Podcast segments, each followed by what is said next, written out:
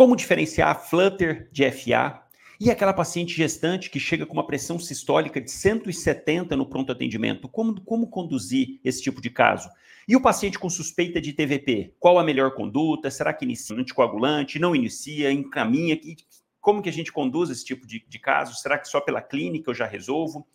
Crise de asma, quando usar sulfato de magnésio? Qual a melhor conduta na exacerbação ali no pronto atendimento? Tratamento para os perfis de insuficiência cardíaca. Quais melhores medicações para cada um dos perfis? Esses e muito mais são os temas de hoje do podcast Médico na Prática, episódio número 16. E sempre que eu vou dar uma resposta, eu dou um contexto sobre a patologia para que você realmente entenda esse assunto. E vamos começar com a primeira aqui, ó. Exacerbação de asma no PA. Qual melhor conduta? Quando usar sulfato de magnésio? Essa é uma dúvida muito frequente, muito comum naqueles pacientes com exacerbação de asma. E isso não é à toa. Se a gente pega nos últimos 30, 40 anos, o tratamento de asma foi feito de maneira equivocada. Olha que loucura. 30 anos atrás, tratando sempre da mesma maneira a asma. E de repente, dos últimos 5 anos para cá, 7 anos para cá, houve uma grande revolução no entendimento do que é asma e na mudança também do tratamento. Na exacerbação, na crise de asma, não é, não teve tantas novidades assim, mas o entendimento global facilitou e melhorou muito até na condução da exacerbação também. Porque qual era o raciocínio anterior? Era assim, ó, paciente com crise de asma, fazer é, beta-2 agonista, broncodilatador. Ele está com falta de ar, a gente sabe que é por conta de, de fazendo broncoespasmo. Então, vamos passar beta-2 agonista, que vai abrir esse bronco e melhorar a condição do paciente. Isso é uma verdade parcial porque melhora ali no momento, mas a longo prazo prejudica o paciente. E esse foi o grande entendimento da asma. A asma é uma doença crônica relacionada com uma hiperreatividade das vias aéreas inferiores de pacientes que têm predisposição. Traduzindo tudo isso, o paciente tem alguma hipersensibilidade, às vezes a pólen, poeira, ácaro, cheiro de perfume, às vezes atividade física, fumaça, enfim, algo que para o organismo dele aquilo faz, faria um mal danado e muitas vezes não faz, mas o organismo dele identifica aquilo como algo muito perigoso. E nesses pacientes com predisposição, a hora que ele entra em contato com algum agente desse, o organismo, por defesa, aumenta a quantidade de muco lá dentro do brônquio, faz esse brônquio fechar e fica mais espessado. Então, com tudo isso, piora a passagem de ar, porque na verdade o organismo pensa isso, ele fala assim, caramba, isso daqui vai fazer mal danado, principalmente ah, mediado por IgE, mediado por mastócitos, ele identifica aquele, aquele pólen, aquela coisa lá dentro e fala, caraca, eu preciso fechar isso aqui, eu não quero que entre mais nada aqui dentro, porque isso aqui está causando mal, vai causar mal, então ele vai liberar uma série de substâncias, entre elas leucotrienos, libera ali naquela região própria participação de estamina, e fazendo tudo isso com que faça broncoconstrição, espessamento do brônquio e liberação de muco, tudo para proteger. Mas isso é justamente o que traz as manifestações da asma, porque vai impedir a entrada de ar. E essa é uma característica que você tem que entender sobre a asma. Na nossa, na nossa respiração normal, a inspiração ela é ativa. A gente puxa o ar para dentro dos pulmões através da contração do diafragma. Quando está com muita falta de ar, a gente usa a musculatura acessória da caixa torácica também, mas isso não é o padrão. O padrão é a contração da, da, do diafragma, puxando a qualquer custo esse ar para dentro. Agora, e para o ar sair? É um processo passivo não tem nada empurrando o ar para fora de maneira geral. Ocorre um relaxamento da caixa torácica, da musculatura e um relaxamento do diafragma. E naturalmente o ar é liberado para fora. Tanto é que, olha a diferença né, entre a inspiração, o tempo de inspiração e o tempo de expiração. A inspiração é uma, duas, é uma, é duas a três vezes mais rápida do que a expiração. Um exemplo, a gente inspira em um segundo e demora três na expiração para justamente dar esse tempo do ar sair. Mas na asma ele não sai, porque como o brônquio está mais fechado, mais espessado, com aumento da quantidade de muco, o indivíduo consegue puxar o ar, mas o ar não consegue sair. E ele acaba até tendo que fazer um pouco de força assim para tentar fazer esse ar sair, classicamente dando o sibilo, né? Então, a hora que o indivíduo tá, que o ar está tendendo a sair, tentando sair, ele acaba emitindo o som, que é o famoso sibilo. Às vezes a gente ouve o paciente sibilando sem o esteto, né? Chega lá, tá parecendo que tá com um gato no peito lá, e já fala, puxa vida, é uma exacerbação de asma, certeza. Mas então, com esse entendimento de que isso é uma condição crônica e que essa hiperreatividade, que é a grande culpada, e não simplesmente o fechamento do brônquio, porque quando a gente trata com beta-2 agonista, eu estou tendendo a pensar que o problema maior é que o brônquio está fechado. Mas não. O problema maior é essa hiperreatividade. Então, quando eu só uso beta-2 agonista, quando eu faço a dilatação desse brônquio, eu posso ainda agravar ainda mais essa hiperreatividade. E é isso que acontece a longo prazo. Pensa o seguinte: está lá inalando poeira, está tá lá inalando pólen. Um exemplo, que aquilo para o organismo é terrível fecha o brônquio, dá a crise. Ah, não, vai lá e usa uma bombinha só de, de Berotec ou de Aerolim. Usa a bombinha. Ah, legal, aliviou o sintoma, dilatou. E ele continua inalando a substância que é prejudicial. Caramba, o sistema imunológico, o sistema de defesa fica louco ali com isso. Então, a longo prazo, isso prejudica, prejudica muito o paciente. E hoje o entendimento que tem é corticoide inalatório. Esse é o padrão ouro para o tratamento do paciente com crise de asma tanto exacerbações leves quanto exacerbações graves, mas principalmente naquele paciente de condução ambulatorial, o tratamento é corticoide inalatório. E o beta-2 agonista virou um adjuvante. Ele melhora o sintoma, mas não melhora o prognóstico da doença. Agora, o corticoide inalatório melhora. Esse sim é o grande responsável pela revolução no tratamento da, da asma. Aí entram dois problemas, né? O problema do corticoide inalatório é, um, ele demanda uma certa, ele é mais difícil para o paciente usar. A bombinha é muito mais fácil, porque o corticoide inalatório é pó, então ele tem que sincronizar, aspirar, pegar todo o jeito, e o custo também é mais caro do que simplesmente beta-2 agonista de curta duração. Então, esses são fator, fatores limitantes, mas essa é a base do tratamento. Aquele paciente que chega com exacerbação da asma, que está em crise, Boa parte das vezes, esse paciente ele não está fazendo um, um, tratamento ambulatorial adequado, tanto que isso entra como um fator de risco para esses pacientes. Paciente que não está fazendo uso de corticoide inalatório e que chega tendo uma exacerbação de asma, você tem que ter uma atenção mais especial, porque ele vai ser um paciente mais difícil de você reverter. E principalmente, se o paciente estiver fazendo uso de beta-2 agonistas, só isolado, Berotec, Atrovente, o Berotec é o nome comercial, né? o nome da substância fenoterol. Se ele estiver fazendo uso de fenoterol, porque o Berotec saiu de linha, a marca, mas o fenoterol continua aí, fenoterol e salbutamol, os dois beta-2 agonistas de curta duração. Se o paciente chegar, se está fazendo uso disso, caramba, você tem que ter uma atenção especial. Então, assim, você está lá no pronto atendimento, chega o paciente com uma exacerbação de asma. Quais os sintomas? Aumento da expectoração, dispneia, principalmente, tosse, sibilância, às vezes dor torácica. Sintomas clássicos, você avalia esse paciente, puxa, é uma exacerbação. O que, que você tem que ter de atenção? De imediato, fatores de risco. Quais fatores de risco? Pacientes que não estão fazendo tratamento com corticoide inalatório, paciente que está fazendo uso de beta-2 agonista isolado, isso é um fator de risco também, paciente com antecedente de crise de asma grave, paciente com antecedente de intubação por asma, Pacientes que fizeram uso recente de corticoide oral. Ah, doutor, eu tive uma crise semana passada. Terminei de tomar o corticoide faz cinco dias e volta tendo outra crise.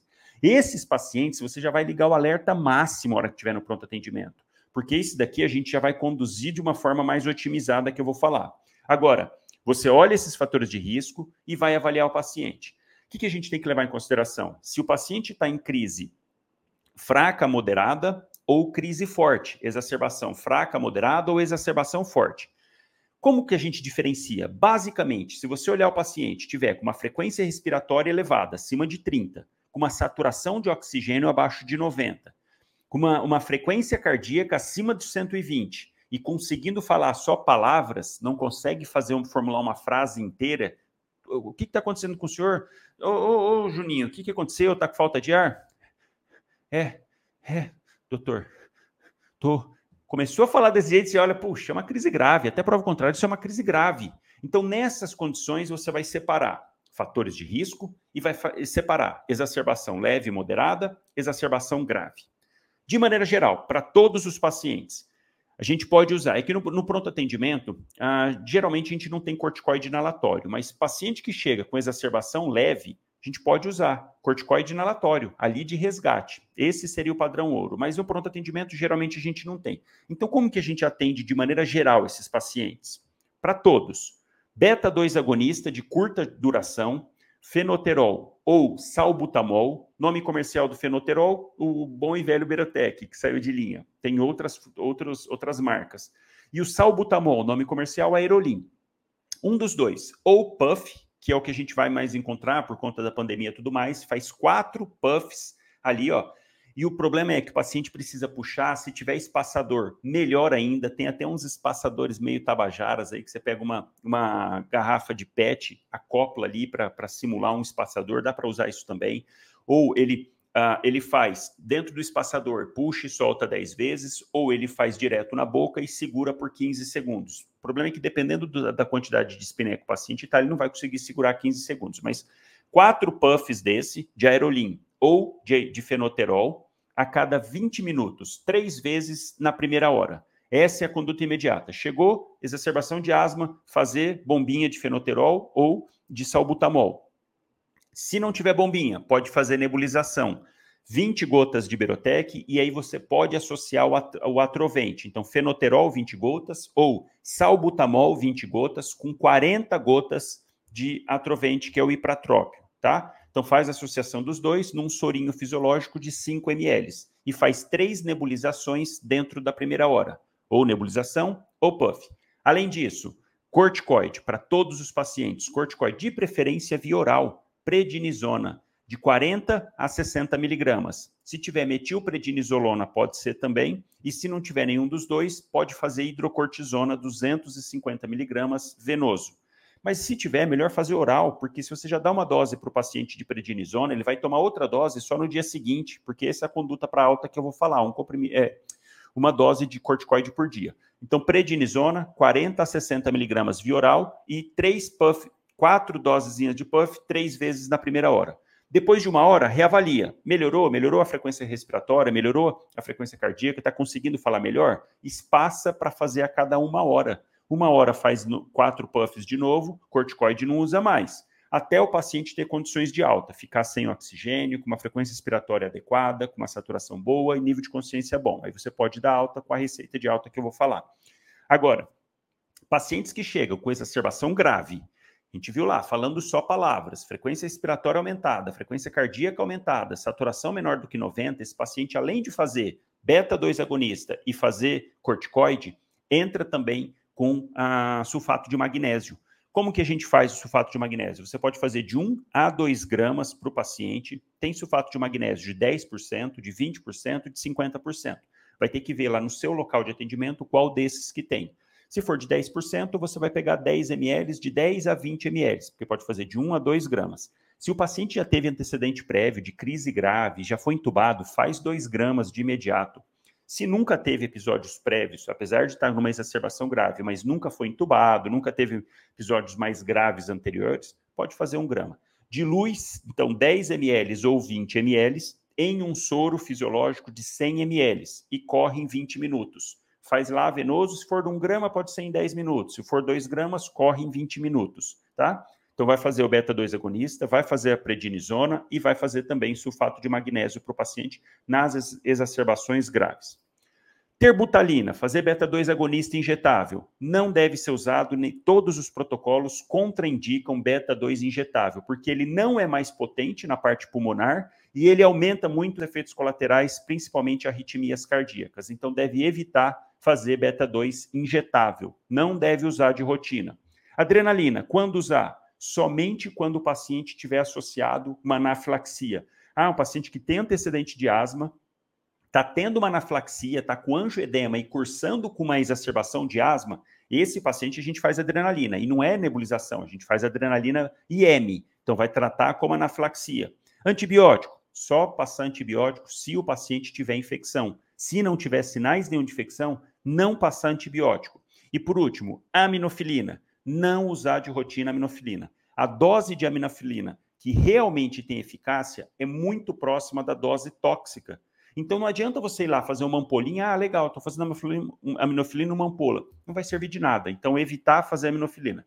A aminofilina tem ali um perfil naqueles pacientes com DPOC, que tem um componente asmático, que já estão fazendo uso de beta-2 agonista e que não está bem controlado, aí cabe bem fazer aminofilina para esses pacientes isolados, tá? Que na verdade a indicação melhor é teofilina. Mas enfim, de rotina, não fazer aminofilina. Para a gente fechar e resumir, beta-2 agonista, ali na exacerbação, beta-2 agonista, prednisona e sulfato de magnésio nas crises graves ou fatores de risco. E para dar alta para esse paciente? Alta para o paciente, tomando corticoide via oral de 5 a 7 dias, de 40 a 60 miligramas de prednisona e nebulização ou puffzinho de aerolim ou de fenoterol três vezes por dia. Faz lá de manhã, tarde à noite. De manhã, tarde à noite, de 5 a 7 dias e obrigatoriamente encaminhar esse paciente para acompanhamento ambulatorial, porque é isso que vai fazer a diferença na vida desse paciente. Ele fazer um acompanhamento adequado sempre que possível, passar pelo pneumologista, fazer uma espirometria, fazer uma avaliação mais ampla. Tem alguns questionários da própria Gina, o ACQ7, ACT, que você vê a qualidade de vida desse paciente para poder classificar ele em graus, se está com asma controlado, parcialmente controlado ou não controlado, para poder adequar tratamento ambulatorial. Então, sempre que possível, encaminhar para o pneumologista, tá legal? Doutor, chega uma paciente gestante com pressão 179 por 100 e não tem sulfato de magnésio e nem diurético. O que fazer? E aí? Essa é uma dúvida, infelizmente, frequente, né? E infelizmente que eu digo porque esses, essas pacientes, o ideal era ir direto para o ginecologista, para o especialista, para poder conduzir esses casos, mas infelizmente a gente sabe que não é tão simples assim, e muitas vezes esses pacientes chegam na UPA, chegam em pronto-socorros de maneira geral e às vezes não tem retaguarda de especialista, de ginecologia, e quem está ali na ponta acaba tendo que conduzir esses casos de pré-eclâmpsia, às vezes de eclâmpsia ou iminência de eclâmpsia. Então, para você entender primeiro, para a gente poder falar o que fazer nesse tipo de situação, a gente tem que dar um, um entendimento, tem que ter um entendimento sobre o contexto da pré-eclâmpsia. A gente precisa entender isso, porque existem várias classificações ali dentro que, para quem está na ponta, não é tão importante, isso é mais para o especialista. Então, eu vou focar aqui para clínico geral, para quem está atendendo na ponta e recebe gestante com hipertensão arterial. O que é pré-eclâmpsia? O que, acontece nessa, nessa patologia que é tão grave que a gente ouve falar muito e complicações, infelizmente, inclusive com óbito materno e fetal? Existem várias teorias para uh, para eclâmpsia, várias, várias. Tanto é que quando a gente tem muita teoria, você vê que ninguém sabe ao certo a etiologia da condição, né? Quando tem várias, várias possibilidades, é porque ninguém tem certeza. De maneira geral, qual que é o conceito assim mais aceito? É que ocorre uma implantação inadequada da placenta dentro do útero. É como se a, a, placenta não, não se conectasse exatamente ali da melhor maneira possível com o útero, vamos facilitar o entendimento. Então, é essa placentação que não foi tão adequada, acaba gerando umas áreas de isquemia, de hipóxia, porque quando não tem essa, essa formação adequada da placenta, também não tem uma formação adequada da angiogênese, não tem uma quantidade adequada de nutrição sanguínea ali para aquela região. Com isso, fica com várias áreas de hipóxia. E pior, áreas de hipóxia que depois ela faz a reoxigenação. Tão ruim quanto a hipóxia, essa, essa chegada depois, essa reperfusão também é muito prejudicial. Porque olha que loucura, quando um tecido está em hipóxia, ele se adapta. Lá dentro da mitocôndria, os citocromos, eles se adaptam à falta de oxigênio. E aí, de repente, ele está lá sem oxigênio, está sem oxigênio, de repente chega uma enxurrada de oxigênio. Caramba, isso vai ser prejudicial tanto quanto a falta, ou até pior do que a falta de oxigênio. Essa reperfusão traz uma quantidade muito grande de oxigênio e que as estruturas intracelulares não têm capacidade mais de metabolizar tudo aquilo, de usar tudo aquilo de oxigênio, liberando muitos radicais livres. Um deles é o próprio peróxido de hidrogênio, a água oxigenada que vai formar lá dentro, porque é o excesso de oxigênio. E isso é muito deletério para as células, é muito deletério para os tecidos. Então, justamente essa, essa falta de uma, de uma placentação adequada, vamos falar assim, acaba gerando essas áreas de hipóxia e também gerando áreas de reperfusão, com liberação de muitos radicais livres, com prejuízo de endotélio, e a gente sabe que o endotélio é um mundo à parte no nosso organismo, responsável por envolvido em praticamente todas as doenças crônicas, todas as situações de pacientes com aumento da, da inflamação sistêmica, com outros, outras patologias, enfim. Tudo isso vai fazer com que ocorra uma liberação de pró-inflamatórios, porque nessa situação de isquemia, de reperfusão, de produção de radicais livres, acaba lesando o endotélio, primeiro ali no local e depois caindo na corrente sanguínea materna, desencadeando na mãe justamente isso, uma liberação de muitos pró-inflamatórios, é uma situação de estresse para o organismo materno, fazendo com que haja ativação do sistema nervoso simpático. Puxa, sistema nervoso simpático, adrenalina, vai taquicardizar a mãe, vai fazer vasoconstrição periférica. Tudo isso por conta desse sistema de, esse sistema de, de alerta nessa inflamação, nesse estresse materno, fazendo com que os vasos sanguíneos fechem, aumenta a liberação de cortisol, induzindo a resistência, vascular, a resistência periférica à insulina, fazendo com que essa paciente some a todo esse processo um aumento da glicemia, e olha como que isso vai virando uma bola de neve, e ao mesmo tempo, as pacientes que já eram diabéticas prévias, que já tinham diabetes mellitus prévia, também entra como fator de risco. Os pacientes que já eram hipertensas também têm uma chance maior de desenvolver pré-eclâmpsia, pacientes obesas, sedentárias. Então, tudo isso vai se somando, causa e consequência, virando essa bola de neve. Resultado final: aumento da pressão arterial por fechar a periferia, hiperestimulação do sistema adrenérgico, a liberação de cortisol. Olha que loucura, a gente sabe que o volume circulante na gestante já é maior. E mais, com a liberação aumentada de cortisol, o cortisol ele tem uma similaridade com o mineralocorticoide. Então ele também faz mais retenção de líquido, com isso aumentando ainda mais a volemia da mãe, aumentando a hipertensão, dificultando a função cardíaca. Com essa dificuldade, tendo que bombear mais sangue, mais volume, ao mesmo tempo estimula mais ainda o sistema nervoso simpático, fechando mais a periferia, aumentando o retorno. Olha que loucura que vira. E é exatamente isso, é essa bagunça que acaba fazendo no organismo materno. Então, qual que é o conceito de pré-eclâmpsia? É a paciente apresentando hipertensão arterial sistêmica após a vigésima semana, junto com a, a proteinúria, liberação de proteína na urina, ou lesão de órgão-alvo. Porque às vezes a paciente pode ainda não ter evoluído com proteinúria, mas já está com alteração cardíaca, já está com alteração da própria função renal, com alteração hepática, e isso já classifica a paciente como pré-eclâmpsia.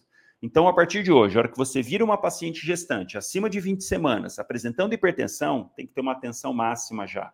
E níveis pressóricos mais elevados, atenção redobrada porque risco de complicações muito grandes. E quando e eu sempre faço questão de trazer uma fisiopatologia para que a gente entenda, porque isso faz muito sentido na hora do atendimento. E você simplesmente não olha mais só aquele valor, né? Ah, o valor lá está 170 de PA. Puxa vida, já vem toda essa bola de neve na sua cabeça, esse aumento da, eh, eh, da inflamação, aumento da liberação de catecolaminas, aumento da liberação de cortisol, retenção de líquido, fechando a periferia. Caramba, a sua cabeça já começa a ficar ali, ó, fervilhando. É assim que a gente tem que estar quando a gente atende os pacientes. É assim que a gente tem que raciocínio clínico quando vê o paciente ali no pronto atendimento. É dessa forma, não pode ir mecânico. Ah, não, estou vendo essa pressão aqui, toma aqui o comprimidinho para pressão, sem ter noção de tudo isso que eu falei até agora, falando aqui específico de pré-eclâmpsia. Por isso que é importante, fundamental você entender o que está fazendo. Por isso que eu faço questão de sempre trazer o contexto. Não adianta só ficar decorando, a gente não pode ser assim na medicina, a gente tem que saber exatamente o que está fazendo. E é essa, é essa, essa consciência, a gente tendo esse raciocínio clínico é que faz a diferença no atendimento, porque a gente consegue lidar com as diversas alterações que podem surgir, com as complicações, eu uso uma medicação, pode trazer uma consequência, mas se eu sei a fisiopatologia, se eu tenho raciocínio clínico, eu sei conduzir isso muito bem. Eu estou ali esperando já que isso possa acontecer. Então, ó, paciente com pré-eclâmpsia uh, podem apresentar complicações. Notadamente, a própria pré-eclâmpsia já é uma complicação, sem dúvida alguma, mas essas pacientes podem apresentar pico hipertensivo, iminência de eclâmpsia e eclâmpsia propriamente dito. Então, ó, pré-eclâmpsia já é ruim, e essa paciente precisa acompanhar com certeza com o ginecologista, com o especialista de alto risco, para poder tentar abaixar essa pressão. E aqui tem várias histórias também, toma cuidado, porque o uso de antipertensivo era muito associado a baixo peso fetal, alterações fetais. Hoje em dia, não, a gente acredita que não. Controlando essa pressão do, da paciente é muito melhor para o feto, muito melhor, trazendo muito menos repercussões então, pacientes que já estão com uma PA mais elevada, já tem indicação sim de uso de antipertensivo, mas isso quem vai definir é o GO individualmente para cada paciente. Então, isso que é importante ela passar em consulta acompanhar. Mas agora, essa paciente pode aparecer no pronto atendimento com essa alguma dessas três complicações que aí sim a gente tem que ter atenção, fazer um primeiro atendimento para encaminhar para avaliação do especialista. Então, ela pode estar apresentando um pico hipertensivo, uma, uma a, crise hipertensiva, pode apresentar iminência de eclâmpsia e pode apresentar eclâmpsia. Vamos primeiro falar de eclâmpsia, que é o mais grave de todos. O que, que é a eclâmpsia? É, o paciente, é a paciente que está com pré-eclâmpsia eclâmpsia, evoluindo com, com crise convulsiva. Então, esse é o clássico: paciente chegar com histórico prévio de hipertensão, hipertensão, edema de membros inferiores, proteinúria e que desenvolveu um quadro de uh, crise convulsiva. Esse é o ápice do perigo. Essa paciente tem que ir urgente para o serviço de referência, fazer o sulfato de magnésio, ir para o serviço de urgência e fazer a cesárea o quanto antes possível. No outro extremo, crise hipertensiva. O paciente pode apresentar tam também. Conforme vai piorando essa fisiopatologia da pré-eclâmpsia, pode fazer com que a paciente apresentam apresente níveis pressóricos muito elevados. Notadamente, a gente vai considerar como uma crise hipertensiva paciente gestante que apresenta uma pressão acima de 160 por 110, 16 por 11. Apresentou essa pressão em duas aferições, com intervalos aí de pelo menos 20 minutos entre elas, a gente considera isso como uma crise hipertensiva. E aí, como tratar essa paciente? Primeiro, você já tem que ter em mente que essa paciente vai precisar internar. Você vai precisar encaminhar ela para o médico especialista para fazer uma pesquisa, investigar se não está tendo lesão de órgão-alvo, se não está tendo lesão renal, se não está tendo lesão hepática, própria disfunção cardíaca. Então, essa paciente você já sabe que vai internar. Mas você não pode, muitas vezes, a gente não consegue esse encaminhamento rápido e você não pode deixá-la com essa pressão desse tanto. Então, quais as medicações de escolha para paciente com pré-eclâmpsia e que está apresentando crise hipertensiva? Primeira delas, hidralazina. Essa é a medicação de escolha para fazer para gestantes nessa situação. A ampola da hidralazina vem 20 miligramas em 1 ml. Qual é a dose recomendada pela Sociedade Brasileira de Ginecologia e Obstetrícia? 5 miligramas a cada 20 minutos. Então, para facilitar, tem ampolinha de 20 miligramas. É 1 ml. Dilui isso daqui em 19, pega uma seringa de 20, dilui em 19 ml de água destilada ou soro fisiológico. Por quê? Vai ficar uma solução total de 20 ml com 20 miligramas. Vai ficar muito mais fácil. Aí você vai fazer 5 ml a cada 20 minutos. Então faz isso, aspira lá uma ampola e aspira 19 ml de água destilada, faz 5 ml, lento. Dali 20 minutos, quanto que está a pressão? Vixe, está alta ainda, doutor, faz mais 5. Dali 20 minutos, mais 5, mais 5, mais 5, com dose total de 45 miligramas. Duas ampolas, mais 5 miligramas, tá? Esse é o padrão, fazer hidralazina. Segunda opção, quando não tem hidralazina, nifedipina. Nifedipina, comprimidinho oral. Não é o adalato sublingual, isso daí foi proscrito, ainda bem. É comprimido. Vai tomar um comprimido de nifedipina, que é um bloqueador de canal de cálcio de hidropiridínico, então um comprimido a cada 20 minutos também, podendo tomar no máximo 30 miligramas. Então, toma um comprimido agora, toma um comprimido daqui 20 minutos, toma outro comprimido daqui 20 minutos. Essas duas são as medicações carro-chefe para fazer para gestante em pré-eclâmpsia com crise hipertensiva. E qual que é a terceira opção? Que uh, entra e tinha muito medo, mas que hoje sabes que pode fazer? Nitroprussiato de sódio. Essa é outra opção também, 0,3 micrograma por, por quilo hora, até 10 micrograma. Então você pode entrar com nitroprussiato de sódio. Tinha-se muito medo de intoxicação por cianeto, que é um produto da metabolização do, do nitroprussiato. Tinha muito medo de intoxicação do feto por cianeto. Isso cada vez caindo mais por terra, principalmente quando vai usar por períodos curtos. Se você não tem hidralazina, se você não tem nifedipina, o paciente está apresentando um pico muito alto, entra com nitroprussiato sim. É que o ideal aí é fazer uma, uma, uma numa UTI com é, acesso venoso, com PAM, né, com pressão invasiva, esse seria o padrão ouro, mas infelizmente no dia a dia a gente sabe que é mais complicado, mas pode fazer nitroprussiato também.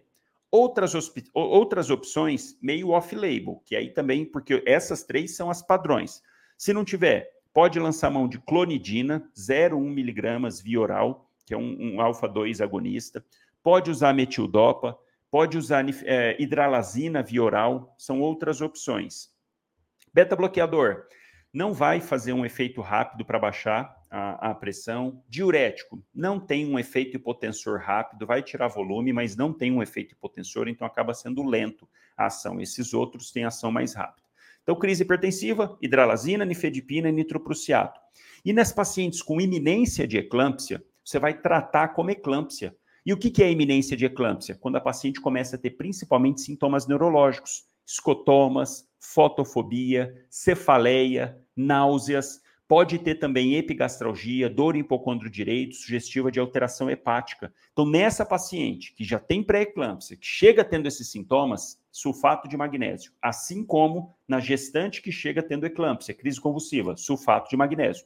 Tem, tem dois protocolos mais usados para sulfato de magnésio. O que, que você vai fazer no pronto atendimento? Uma dose de 4 gramas de sulfato de magnésio injetável dilui num sorinho de 100 ml, deixa correndo ali 20 minutos, 20 a 30 minutos, e vai encaminhar essa paciente. Por quê? Tem esse protocolo de fazer venoso. Como essa paciente vai para o transporte, tem uma de fazer plenamente venoso e uma que faz venoso com IM. Você precisa decorar isso, dá tempo de você consultar.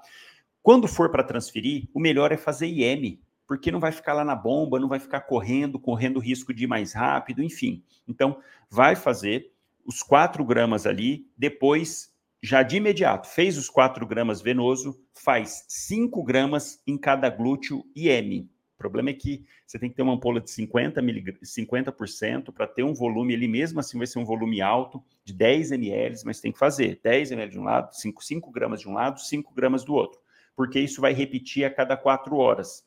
Tá? Aliás, faz uma dose de ataque de 10 e depois vai repetir a cada 4 horas 5 gramas no glúteo mas isso já vai estar lá com o GO para ele poder conduzir, para o especialista conduzir. Então, iminência de eclâmpsia e eclâmpsia, sulfato de magnésio para paciente, tá legal? Então, assim, eu acho que dá para ter um entendimento bacana sobre esse assunto, um, é um assunto extenso, tem várias classificações, mas que, para quem está na ponta no pronto atendimento, aqui é o entendimento básico, fundamental, para ter segurança para conduzir esses casos. Vamos mais. Como diferenciar flutter atrial de uma FA na emergência? Flutter e FA são duas condições, são duas arritmias cada vez mais frequentes. Flutter muito menos do que FA. FA, sem dúvida alguma, é muito mais frequente do que Flutter, mas os pacientes que têm Flutter, algumas, alguns deles também têm FA. Então é uma condição que a gente tem que ter noção e a gente acaba que trata da mesma maneira, de maneira geral. Como que a gente diferencia? As duas são arritmias. E mais, arritmias que acontecem nos átrios. No Flutter, acontece algum mecanismo de reentrada que os, como se fosse um curto-circuito. A gente sabe que o funcionamento do coração é o nodo sinusal, é ele que comanda, ele que é o marcapasso do nosso coração e ele gera o um impulso elétrico, que vai chegar no nodo atrioventricular e distribuir para o ventrículo. O problema está aqui em cima em que tem algum curto-circuito, que a hora que o nodo sinusal gera, gera o impulso, esse impulso volta e estimula ele de novo. E ele começa a fazer isso, ele começa a fazer esse círculo. Então, o átrio acaba entrando numa frequência, numa frequência muito alta, 250 a 350 batimentos por minuto, o átrio. Então, ele aumenta isso, classicamente 30, 300 batimentos por minuto. Só que o nó do átrio ventricular, ele segura, fala, putz, esse átrio aí tá meio doido. Não, tá louco, não vou, não vou fazer o ventrículo contrair a 300 por hora, não. E ele consegue dar umas bloqueadas, gerando o famoso 2 para 1, que é o mais frequente, mas pode ser 3 para 1, pode ser 4 e pode ser variável, que eu vou falar sobre isso. Mas olha só, tá tendo um impulso, fazendo o curto-circuito, tá rodando lá dentro igual louco, o, o, o nó do átrio ventricular, ele fala assim, não, eu vou, eu vou, tá muito rápido, eu vou esperar, um eu, um eu obedeço, o outro não. Um eu obedeço, o outro não. Então ele espera, se está 300 lá em cima, o nó do átrio ventricular passa o impulso para baixo numa frequência de 150, que é muito alta também. Então o ventrículo passa a contrair 150 vezes por minuto, muito alto. Isso é flutter. E o que é fibrilação atrial? É quando ocorre um curto-circuito geral destrói tudo lá em cima, os fios, os cabinhos de condução, as estradas que levam o impulso elétrico para o nódulo ventricular, explode tudo lá e começa a ter vários pontos, como se a gente cortasse vários fios e fica aqueles pontinhos para fora jogando faísca.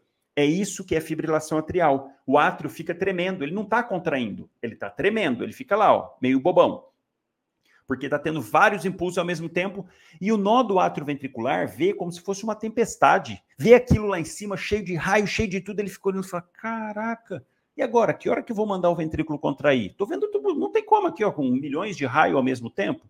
que, que ele faz? Ele fica olhando e fala assim: peraí, vou fazer o seguinte: o raio que sair mais forte, eu obedeço e mando o ventrículo contrair. Então ele está olhando, aí sai um raio, olhou para contrai, aí já sai outro raio na sequência, contrai de novo. E nada de raio forte, ele espera. Aí de repente sai três raios na sequência fortão, ele manda contrair lá embaixo, contrai, contrai, contrai. Aí de repente para. É isso que é fibrilação atrial. Essa alteração ali ó, elétrica em cima que fica assim, ó. Com isso, olha como que você já tem capacidade de entender uma das principais características de diferença entre Flutter e FA. FA, ritmo arrítmico. Por quê? A gente considera o ritmo baseado no, no batimento do ventrículo. E o batimento do ventrículo está seguindo uma tempestade. Tempestade, a gente sabe que os raios não são sincrônicos, são aleatórios. Então, na FA, na maioria das vezes, não, não é 100% essa regra, mas na maioria das vezes, na FA, a gente tem o, a, a pulso arrítmico. Enquanto que no Flutter, não. Na maioria das vezes, ele é rítmico. Porque o nó do átrio ventricular está bloqueando aquela reentrada. Ele fala: não, um eu, um eu aceito, outro não. Um eu aceito, outro não. Então, essa é a característica primária, entre Flutter e FA. Flutter, ritmo regular, FA, a ritmo irregular. Não é 100% em ambos os casos. Por quê? No Flutter, pode ter bloqueio variável, 2 para 1, 3 para 1, vai fazer com que o, a distância entre os QRS fiquem irregulares, então esse é um ponto. E no FA, se o paciente tem um bloqueio atrioventricular, o nó do atrioventricular nem está ouvindo a tempestade. Ele assume o comando da contração do ventrículo e apesar de ter uma FA lá em cima, o ritmo fica regular por conta do bloqueio, tá? Mas isso são exceções. O mais comum, FA arrítmico flutter rítmico. Outro ponto, no flutter, como está tendo isso e como eu tenho a contração ventricular e que faz essa volta, classicamente no eletrocardiograma gera uma ondinha chamada de onda F de flutter. Então eu tenho uma onda P que não é onda P, é uma onda F de flutter. Enquanto que no F, na FA, na fibrilação atrial, como o próprio nome fala, está fibrilando o átrio, não tem uma onda P formada. Então, é dessa maneira que a gente diferencia Flutter de FA. E como que a gente faz o tratamento desses pacientes? O tratamento é o mesmo, de maneira geral, para os dois. Como? Chegou o paciente, tanto com Flutter quanto com FA, eu tenho que pensar em duas complicações que esses pacientes possam ter. Primeira delas, frequência cardíaca muito aumentada, trazendo sintomas, trazendo incômodo, palpitação e instabilidade hemodinâmica. Esse é um ponto. Segundo ponto, esses pacientes, tanto com Flutter quanto com FA, têm um risco aumentado de fazer AVC isquêmico. Por quê? De formar um trombo lá na aurícula esquerda, do átrio esquerdo, e que vai jogar esse trombo lá para cima, fazendo um AVC isquêmico. Então, essas são as duas preocupações que eu tenho que ter. Para a primeira delas, que é o aumento da frequência cardíaca, então quer dizer que se eu reduzir a frequência cardíaca, eu já melhoro o sintoma e já melhoro a instabilidade hemodinâmica. Isso aí. Para a gente reduzir essa frequência cardíaca, eu tenho duas maneiras. Ou eu volto para o ritmo normal, que é fazer o controle de ritmo, ou eu simplesmente diminuo a frequência cardíaca, que é fazer o controle de frequência. Posso fazer as duas coisas? Depende. Tanto para Flutter quanto para FA, se o paciente chegou com mais de 48 horas que ele está com essa arritmia, não devo reverter o ritmo, porque isso aumenta a chance de fazer AVC. Agora, se o paciente, então, se o paciente chegou com mais de 48 horas, não vou fazer reversão de ritmo, vou fazer controle de frequência. Se o paciente chegou com menos de 48 horas, notadamente, você tem plena certeza e segurança que ele está com aquela condição a menos de 48 horas, ainda assim vai precisar fazer o famoso chá de Svasky para ver se esse paciente é de alto risco ou não. Se o Chades-Vasque der dois ou mais, ele é de alto risco. Não vou fazer controle de ritmo e sim controle de frequência. Agora, se o Chades-Vasque der zero, aí sim eu estou autorizado a fazer controle de ritmo ali no pronto atendimento. E por último, se o paciente chega instável, tá lá com hipotenso, alteração do nível de consciência, dor no peito, dispneia, teve uma síncope, não tem conversa. Esse paciente eu tenho que voltar ele para o ritmo anterior. Tem que fazer o controle de ritmo, mesmo correndo o risco dele fazer o êmbolo. Ponto. Esse é o fato. Chegou instável, choque. Agora, de medicações, o que, que a gente usa para controle de ritmo? Amildarona. Essa é a medicação padrão. No caso do Flutter, em específico, provavelmente a amildarona não vai resolver muito, não. Então, para Flutter, o ideal é fazer cardioversão, mesmo no paciente estável. Chegou, está estável, Flutter agudo, começou agora, menos de 48 horas, paciente de baixo risco, o ideal, cardioversão. Ceda o paciente e faz uma cardioversão com 50 joules, joules, dose baixa. Faz a cardioversão, geralmente responde muito bem. E aí tem outra questão, se vai passar antiarrítmico para ele ou depois ou não. Geralmente para o Flutter não precisa, mas tá, não vou entrar em detalhes. Faz a cardioversão. Se for FA, a mildarona. Faz o esqueminha da mildarona, dose de ataque 150 miligramas e depois 1 miligrama por, por minuto nas primeiras 6 horas e 0,5 miligramas por minuto nas próximas 18 horas. E para esse paciente de FA, passar a mildarona na alta, sim. Esse é o primeiro ponto. E quando não for fazer controle de, de, de ritmo, fazer controle de frequência. Com o quê? beta-bloqueador, bloqueador de canal de cálcio não de hidropiridínico. O problema é que verapamil diltiazem injetável a gente não acha, então vai acabar fazendo com beta-bloqueador. Metoprolol, 5 miligramas venoso com uma dose máxima de 20 miligramas, tá? Então esse é o padrão para reduzir a frequência cardíaca. E uma coisa de flutter, você às vezes faz o beta-bloqueador e reverte sozinho, só com o beta-bloqueador. Pode tentar fazer manobra vagal e adenosina? Pode, Pode, não vai reverter, mas pode tentar. Não tem problema você fazer a manobra vagal, depois fazer adenosina, mas não vai reverter. Você entra com beta-bloqueador para esses pacientes. E na hora de dar alta, aí aqui tem algumas divergências, mas de maneira geral, passar anticoagulante para o paciente, tanto do Flutter quanto da, da FA, para ele tomar pelo menos três semanas após a cardioversão. Tanto se fizer cardioversão ou não, passar anticoagulante. Qual? Xarelto, melhor, Rivaroxabana Pode ser varfarina? Pode, lembrando que tem que fazer a correção do, do acompanhamento do RNI. Então é muito chato a, a, varfarina. O problema é que é barato, né? Rivaroxabana é o padrão. Tem algumas situações em que se o paciente chega com menos de 24 horas da FA ou do Flutter e você faz a cardioversão e esse paciente não tem fator de risco, esse grupo pode não precisar do anticoagulante. Agora, fugiu disso, o restante, todos passarem o anticoagulante, é, deve receber anticoagulante, tá? Então, agora eu sei, a partir de hoje, que você consegue diferenciar FA e Flutter e o tratamento segue mais ou menos o mesmo padrão dos dois, tá? Vamos mais, vamos mais. É, paciente com anafilaxia chega ao PS com IAM. Qual a conduta? É anafilaxia ao AS chega no PS. Qual a conduta? Pergunta, pergunta interessante, né? Porque a gente sabe que uma das medicações que mais beneficiam o paciente que está com IAM é fazer o AS. Tanto que esse deve ser feito para quase todos os pacientes. Chegou o paciente com IAM, sem supra, sem, é, com supra ou sem supra, ou suspeita, faça o IAM, o, o AS de rotina. Quando não fazer? Quando o paciente tem anafilaxia, tem, tem alergia ao AS, ou quando o paciente está com algum tipo de sangramento. São as duas condições em que você não vai fazer o AS. Por quê? Se fizer, você vai prejudicar, não vai ajudar. E a gente tem que sempre ponderar isso. A hora que vai fazer alguma conduta, a hora que vai fazer algum medicamento, a gente tem que ver se aquele medicamento vai mais ajudar do que prejudicar. Numa situação dessa, não faz.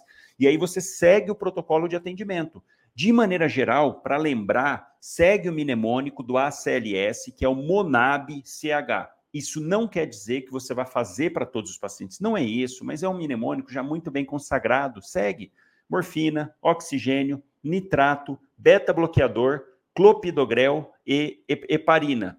Só para você lembrar. E aí você segue o atendimento desses pacientes pulando. Não vou fazer o AS. Se o paciente tiver com uma saturação maior do que 94, não vou fazer o oxigênio.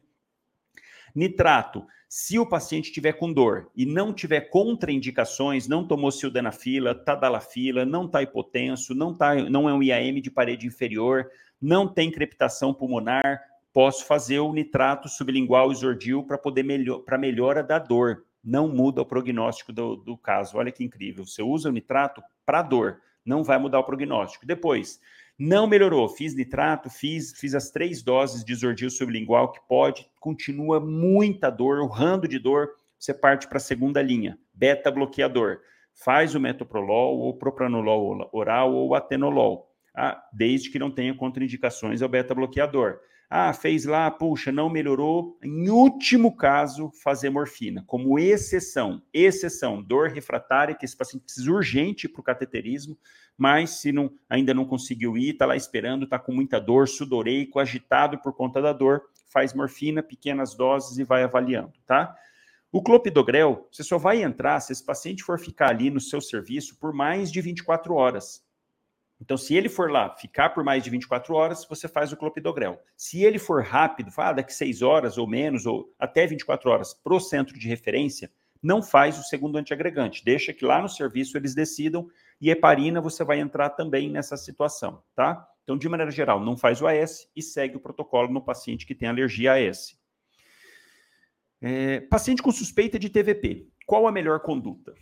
Pergunta interessantíssima. E TVP é algo frequente que chega no pronto atendimento e a gente vê cada vez mais números crescentes de pacientes com TVP. Primeira coisa, quando que você vai suspeitar que o paciente está com TVP? Dor na perna, no membro inferior, acompanhado de edema unilateral. Esses são os sintomas mais frequentes, mais relacionados com a TVP. Aumento, edema, chega com edema assimétrico, uma perna edemaciada e a outra não, e com dor principalmente na região da panturrilha, na região da, da fossa poplítea e às vezes na coxa, dependendo da altura dessa obstrução. E aí você viu, esse paciente está lá, viu que está com esses sintomas, você precisa também pensar em fatores de risco, pacientes fazendo uso de anticoncepcional oral, no caso de mulheres, pacientes acima de 45 anos, tratamento oncológico, cirurgias recentes, é, antecedentes de, de, trombo, de é, alterações de coagulação. Todo esse paciente já vai ficar mais atento. Tabagistas, hipertenso, tudo fator de risco para fazer TVP. E aí, nessa situação, já pela clínica e pelos fatores de risco, você pode concluir que é TVP?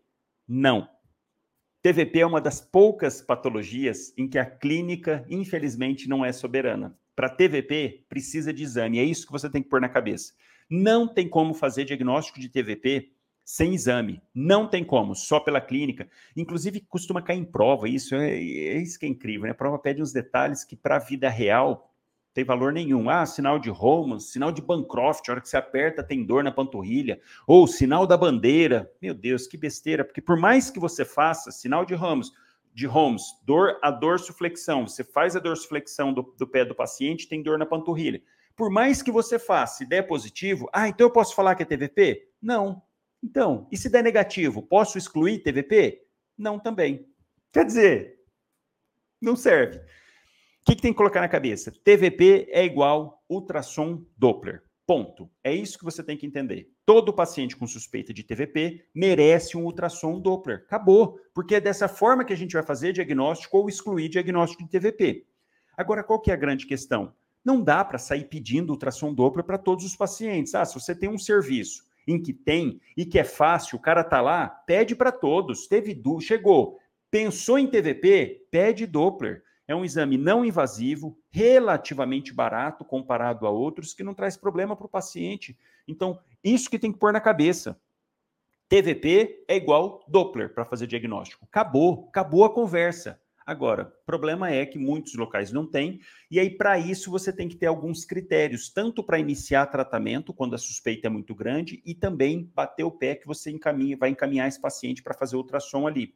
Então, para isso, para esses casos em que eu não tenho ultrassom disponível, não é tão simples eu conseguir, e pensando no tratamento da anticoagulação, a gente precisa usar um teste chamado de pré-teste score de Wells para TVP, não é o mesmo para TEP, é diferente eu preciso usar esse score para eu poder, então, ter mais certeza e falar assim: não, esse paciente tem alto risco e eu preciso de um ultrassom Doppler. Ah, mas não tenho aqui, então vou começar a anticoagulação e vou mandar ele para fazer o exame.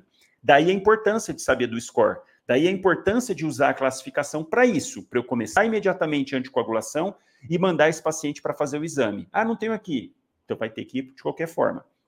Então, ó, o paciente chegou, suspeita, está com dor, assimetria, uh, uma perna é demasiada, outra não, tem fator de risco? Opa, peraí, vamos fazer o score de Wells. No score de Wells são 10 parâmetros, se está com tratamento oncológico, se tem edema da perna, da perna inteira, se tem sensibilidade dolorosa a, a, a algum, algum, alguma veia profunda, no trajeto de alguma veia profunda, se veias tributárias estão engurgitadas, se o paciente ficou imobilizado, se tem cirurgia de grande porte nas últimas quatro semanas, se pensa em outras causas para aquele edema, você desconta dois pontos. Enfim, você vai lá, consulta, não precisa decorar, você pega o score de Wells para TVP e coloca lá. Cada um vale um ponto. Se der maior ou igual a dois pontos, é risco moderado a alto. E se der 0 e 1 ponto, risco baixo. Com isso, você vai. Chegou o paciente, olhou TVP, opa, eu acho que é TVP. Pode ser, aliás, pode ser TVP. Não consigo bater o diagnóstico. Vou pedir Doppler? Peraí. Coloco no score de Wells, baixo risco. Baixo risco, eu vou pedir o dedímero. Aí peço o dedímero para ver se eu vou pedir o Doppler. Por quê? Se o dedímero vier normal, excluo o TVP. A chance de estar tá tendo um TVP é muito baixo. Paciente de baixo risco, com dedímero menor que 500, menor que 300, notadamente, chance muito baixa de ser um TVP, então você está autorizado a dar alta para esse paciente sem fazer ultrassom. Agora, chegou, baixo risco, dedímero maior que 500, obrigatoriamente eu vou encaminhar esse paciente para fazer Doppler. Preciso iniciar a anticoagulação dele? Não, ele é baixo risco, não preciso, só encaminho para fazer Doppler. Olha como que você está muito mais amparado e não é, ah, eu acho que não precisa, eu vou... Não, estou amparado pelo protocolo. Baixo risco, dedímero positivo, encaminho para o Doppler. Ah, não tenho dedímero, vai encaminhar para Doppler. Paciência, o dedímero é que segue o protocolo. Paciente de risco moderado a alto, qual que é a conduta? Doppler, ultrassom Doppler direto. E aqui, a própria recomendação da Sociedade Brasileira de Cirurgia Vascular, pacientes de altíssimo risco, que são mais de seis ou mais pontos no score de Wells, você deve iniciar a anticoagulação enquanto ele espera para fazer o Doppler. Então, deu lá, risco moderado alto. Dependendo das comorbidades do paciente, você está olhando e viu, olha, vamos já anticoagular esse paciente. Então, aí nessa situação, inicia a anticoagulação e encaminha para o Doppler. Ah, não tenho aqui, vai encaminhar para o serviço que tiver. Você tem que se respaldar. Até porque você poderia pensar assim: não, mas eu não tenho, não vou conseguir, é umas três horas daqui para conseguir o Doppler, vou passar anticoagulante direto. E se esse paciente fizer um sangramento? o paciente faz algum tipo de sangramento, alguma complicação, eu falo, mas peraí, por que estava usando? Ah, porque o doutor falou que eu estava com TVP. Cadê o exame que comprova? Não tem. Puxa, você não está respaldado. Então, não sai passando anticoagulação a rodo assim também não. Encaminha para fazer ultrassom Doppler. E como que a gente faz o tratamento, então, desses pacientes com, com o TVP? Ou com suspeita alta de TVP? Enoxaparina. Esse é o tratamento padrão de imediato. Noxaparina, 1,5 miligramas subcutâneo por quilo, uma vez por dia. Então, 1,5 faz uma aplicação, dali no dia seguinte outra aplicação, assim por diante. Quando a gente começa a enoxaparina, eu preciso fazer varfarina junto, porque eu vou ter que dar alta para esse paciente tomando varfarina.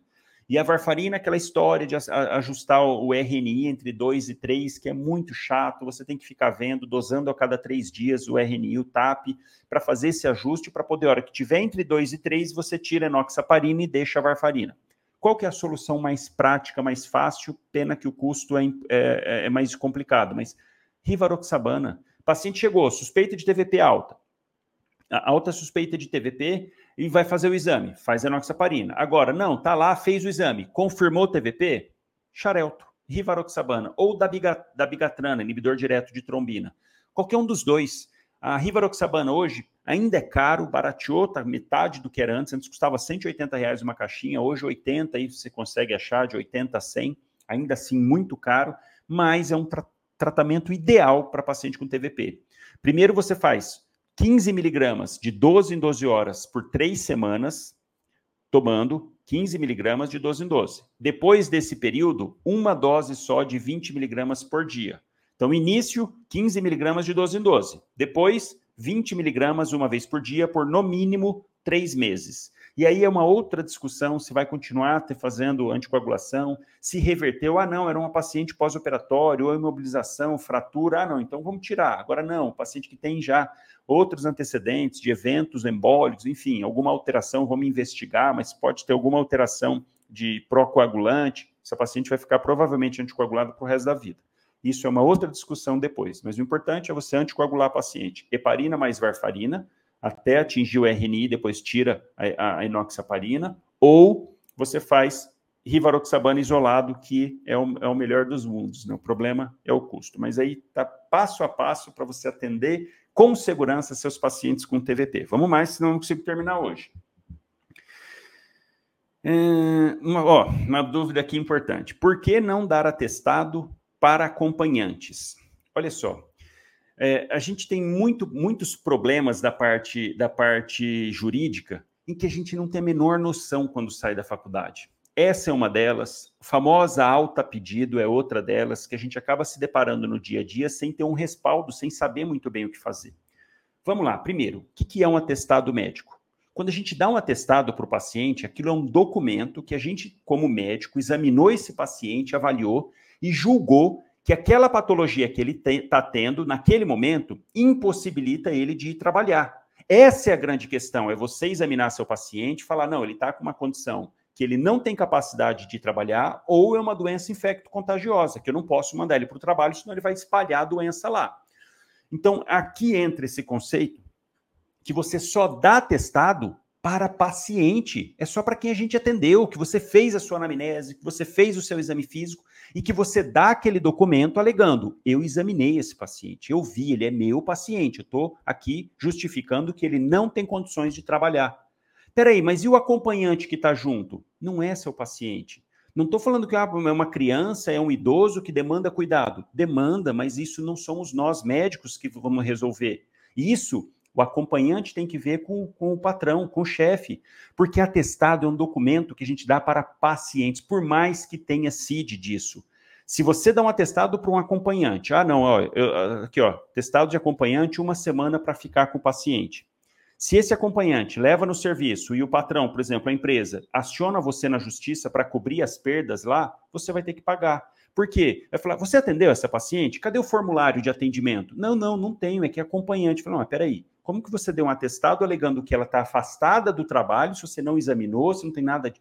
Não existe atestado para acompanhante. Você pode fazer uma declaração. Olha, declaro para os devidos fins que fulana de tal esteve em consulta neste dia, nesse horário, com o paciente tal, que é menor de idade, que é idoso, que demanda cuidados. Ponto. Essa é a nossa função. Aí a acompanhante vai levar eu entendo toda a parte social disso, sem dúvida alguma, que é, é ruim, ainda mais se for criança. Como vai deixar a criança sozinha? Não tem como deixar. Mas não cabe ao médico fazer isso e afastá-la do trabalho. Não. Isso ela vai fazer o um acordo com o patrão. Olha, posso repor depois, ou não, meu filho está doente, está aqui o atestado que eu estava junto, está aqui a declaração que eu estava junto, meu filho está realmente com uma condição que eu preciso cuidar dele e aí ela que vai entrar em acordo com o chefe, tá? Não é o médico que define isso. Você só dá atestado para pacientes, pacientes. Outra coisa, para finalizar, alta pedido. Jamais faça isso na sua vida. Nunca dê alta pedido. O paciente não tem condições de avaliar realmente os riscos que ele pode estar correndo saindo do hospital. Então, qual que é a questão? O paciente não quer ficar? Você não precisa aprender, aliás, não deve, né? O hospital não é presídio, não é. Ninguém prende nada lá. Lá fica quem quer ser ajudado, quem quer receber tratamento. Você está lá para isso, para dar o tratamento. O paciente não quer, evadiu-se. Ele pode simplesmente sair embora, sem receita, sem atestado, sem nada. Você não está dando alta. Ah, não, doutor, eu quero ir embora e eu exijo uma receita. Não, não tem receita. Você não está de alta. Porque se você sair daqui e morrer, a responsabilidade é minha se eu te der a receita. Então, como você não está de alta, o seu tratamento é aqui dentro do hospital. Eu não tenho como passar nenhum tipo de tratamento via receita, porque o antibiótico tem que fazer na veia, exame de sangue tem que controlar, exame de imagem, não posso te dar alta. Infelizmente, é, se você for embora, eu vou anotar aqui que você está evadindo, que eu te orientei sobre os riscos que você está correndo de morrer, inclusive. Chama, chama o chefe do plantão, chama alguém de testemunho, assina junto. Paciente evadiu-se, não tem alta pedido. Vamos lá. Tratamento dos perfis de insuficiência cardíaca. Brevemente, olha só. Na insuficiência cardíaca, a gente vai avaliar dois parâmetros naqueles pacientes que estão descompensando. Primeiro deles, excesso de líquido. Segundo deles, falência da bomba cardíaca. Olha que interessante, é assim que a gente faz o perfil hemodinâmico, clínico hemodinâmico do paciente que chega no pronto atendimento descompensado. E aí eu classifico esse paciente em A, B, C e L ou D, sacanagem, né? Pula e vai para L. Pô, põe D, fica mais fácil. Mas tudo bem. A, B, C e L. E baseado em cada perfil desse, eu tenho que pensar nas medicações. O que a gente precisa entender de maneira geral sobre insuficiência cardíaca? Três medicações são, assim, padrão ouro para insuficiência cardíaca. Primeira delas, diurético, já que eu falei que o acúmulo de líquido é um dos problemas. Segundo deles, dobutamina, que é um inotrópico sintético que estimula o coração, já que eu falei também de falência cardíaca. E três, vasodilatador. Por quê? Quando eu dilato a periferia, quando eu diminuo a resistência vascular periférica, eu forço menos esse coração que já está doente. Então, essas três medicações, invariavelmente, a gente acaba fazendo no pronto atendimento. O problema é quando eu uso cada uma. Dependendo da situação do paciente, eu tendo a usar mais uma, tendo a usar outra e às vezes nem uso dobutamina. Mas essas são as três medicações padrões. Então vamos estabelecer assim, ó. O que, que é o paciente do perfil A? é aquele que ele não está encharcado e que ele está com uma boa perfusão periférica, que é o chamado paciente quente e seco. Ele tem quente porque ele está com a perfusão boa, o coração está conseguindo mandar sangue para tudo, fica tudo quente. E ele não está com uma quantidade exagerada de volume, então ele está seco. Esse paciente é encaminhar para o ambulatório. O tratamento dele é via ambulatorial. Perfil B, é o paciente que continua quente, que o coração ainda tem muita força para mandar o sangue, só que ele está com muito líquido, ele está congesto. Então é o quente e úmido.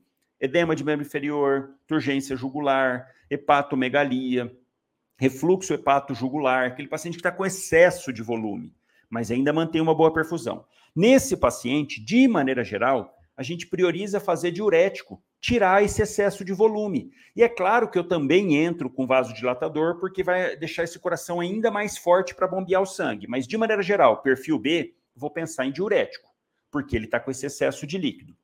E no perfil C? Puxa, esse é o mais difícil de conduzir. É o paciente que está encharcado, cheio de volume, mas que ele está frio, que o coração não está conseguindo mandar adequadamente sangue. Esse é o mais difícil, porque a gente vai ter que, segundo a pressão desse paciente, eu vou ter que ele jogar com diurético, com, com vasodilatador, mas se tiver hipotensão, eu vou ter que fazer dobutamina. Só que aí entra um outro problema, que se o paciente tiver com uma pressão sistólica menor do que 90, eu não posso começar a dobutamina. Então entra um outro medicamento na jogada, noradrenalina. Inicio nora, faço dobuta, a hora que a pressão subir, faço dobuta, vou tirando a nora, acrescento diurético e acrescento vasodilatador depois. Então, olha só, eu acabo fazendo as três medicações, mas em momentos diferentes. Começo com noradrenalina, vou para a dobuta, tiro a nora, faço é, diurético e faço vasodilatador. Então, a gente acaba manuseando as três no perfil C. E no perfil D, é aquele paciente em que ele está seco, ele não está com excesso de líquido, só que o coração dele está ruim, e geralmente porque é um paciente que está tomando diurético, e acaba fazendo uma restrição hídrica muito intensa que começa a faltar volume. E aí, para esse paciente que chega no perfil L ou D, em que ele está quente e, e ele está frio e seco, eu tenho que fazer volume para ele. Está seco, vou fazer soro fisiológico, 250 a 500 ml a critério médico. Vou avaliando ali conforme vou fazendo, tá? Espero que vocês tenham aproveitado mais um podcast. Aproveita para compartilhar com amigos. Se você realmente gostou desse podcast, compartilha com seu amigo, manda para ele, eu tenho certeza que vai fazer diferença na vida de muitos pacientes. Para quem ainda não está seguindo no canal do YouTube, se inscreve no canal do YouTube, ativa o sininho das notificações, assim você sempre recebe um vídeo quando ele é publicado. Se você não está seguindo no perfil arroba médico na prática do Instagram, vai lá no perfil, segue também, que eu sempre coloco muita coisa bacana. E o podcast está nas principais plataformas aí. Grande abraço para todo mundo, fiquem com Deus e até amanhã.